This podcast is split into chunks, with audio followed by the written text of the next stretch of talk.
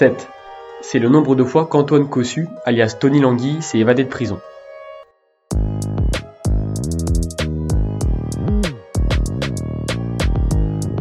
Bonjour et bienvenue dans la Voix de l'ombre. On se retrouve pour un nouvel épisode des prisonniers extraordinaires. Antoine Cossu est une pointure du grand banditisme et de la mafia marseillaise et s'est fait la belle de presque toutes les prisons de France. Tony Languille est né le 11 mai 1940 à Marseille, dans le quartier de la Belle de Mai. Il s'est évadé sept fois, dont trois fois en France et euh, plusieurs autres fois euh, en Espagne ou en Angleterre. Selon lui, son évasion la plus spectaculaire fut celle de la prison à Toulouse. Comment Antoine Cossu est devenu braqueur? Il a grandi dans la pauvreté dans les années 1940. Il a travaillé à 14 et 15 ans, mais n'appréciait pas rendre des comptes. Il dit avoir démarré en volant pour manger. Il se dit trop courageux et perfectionniste, ce qui est un défaut pour lui. Selon lui, si j'avais été fils de médecin, j'aurais été un super médecin. Or, son père était docker et est mort quand Antoine Cossu avait 11 ans.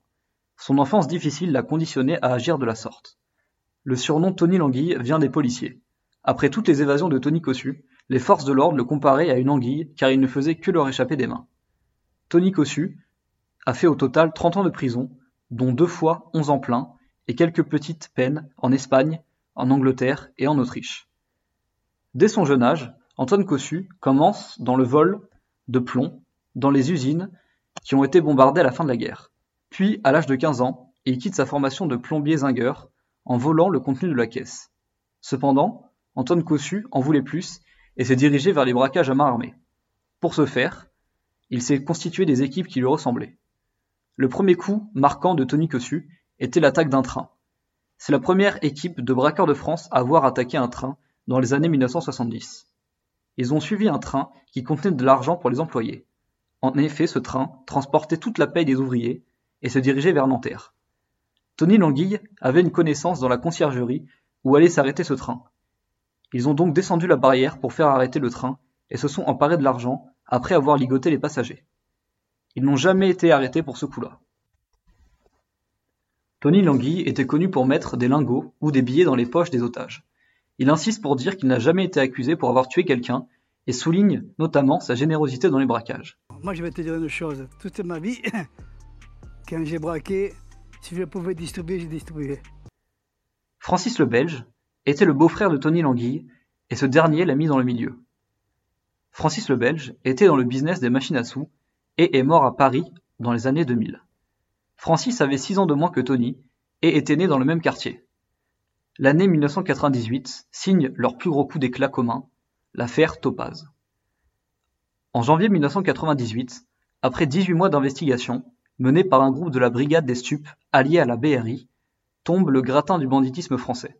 Francis le Belge, Antoine Cossu, les frères Perletto, Jean-Pierre Grandebeuf, tous accusés d'être les acteurs ou les profiteurs d'un vaste trafic de cannabis et de cocaïne entre la France, le Maroc, le Brésil et le Mexique. Pour en arriver là, la BRI aura dû déjouer les pièges d'un dossier pollué par la volonté de certains des protagonistes de les régler leurs comptes. Alors qu'on s'apprêtait à bloquer une importante cargaison de drogue, on a su qu'Antoine Cossu organisait des préparatifs pour manger une bouillabaisse, dans leur jargon commettre un assassinat, se souvient un gradé.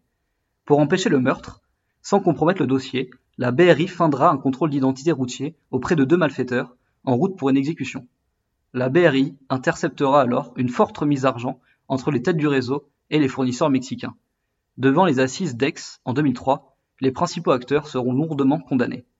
Antoine Cossu écopera ainsi de 18 ans de réclusion. Après quelques années sans faire parler de lui, Tony Languille a décidé de replonger.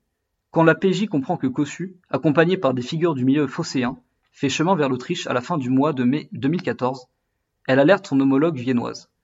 Les Autrichiens assistent alors à un balai de voitures de grosses cylindrées multipliant les entrées et sorties dans des parkings ou sur l'autoroute située au sud de Vienne. Le 6 juin 2014, Cossu est intercepté au volant d'une Peugeot 208 de location, près de la frontière italienne. Il roule en convoi avec deux autres voitures conduites par deux braqueurs français déjà condamnés pour attaque de fourgon. Les Autrichiens ont imaginé qu'une attaque sur un fourgon de la Loomis transportant au total 36 millions de dollars était imminente. Alors, les membres de l'équivalent du GIGN autrichien ont décidé de prendre Tony Languille et ses acolytes en embuscade et les ont rafalés. Antoine Cossu a survécu de peu alors que ses amis sont, pour la plupart, morts. Le GIGN autrichien a retrouvé ce qui ressemble fort à une planque, louée à un ecclésiastique domicilié au Vatican, mais ressemblant à s'y méprendre à Cossu, dont l'ADN a d'ailleurs été retrouvé sur des chemises de prêtres dans l'appartement. Antoine Cossu a déclaré à la police autrichienne qu'il était venu à Vienne pour des discussions commerciales avec la société Red Bull. Il l'a redit d'ailleurs devant le juge d'instruction marseillais en soutenant avoir cessé toute activité liée au grand banditisme et niant toute implication dans un projet d'attaque de fourgon. Tony Langui n'est pas uniquement connu pour être l'un des plus grands bandits de France, il est également connu euh, pour euh, toutes ses évasions et sa vie en prison. Tony Langui a tout de même écopé d'un total de 30 années de prison au cours de sa vie. Euh, il a fait plusieurs évasions, dont par exemple une évasion au 36 quai des Orfèvres. Le 36 quai des Orfèvres est le bâtiment où se trouve le mythique siège de la police judiciaire.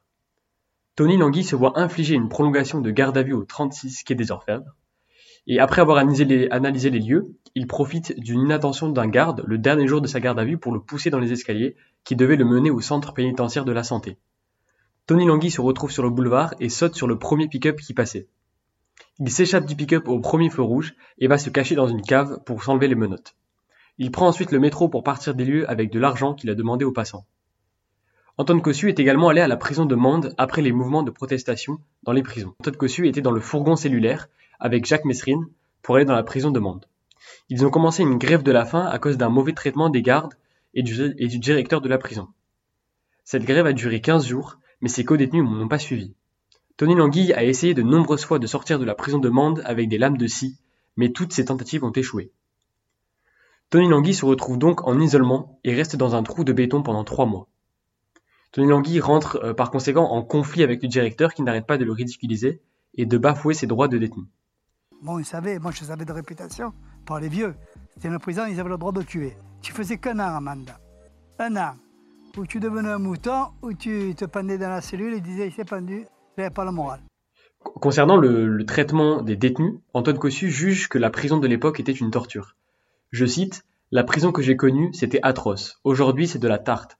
Les meilleurs moments de ma vie, c'est mes évasions.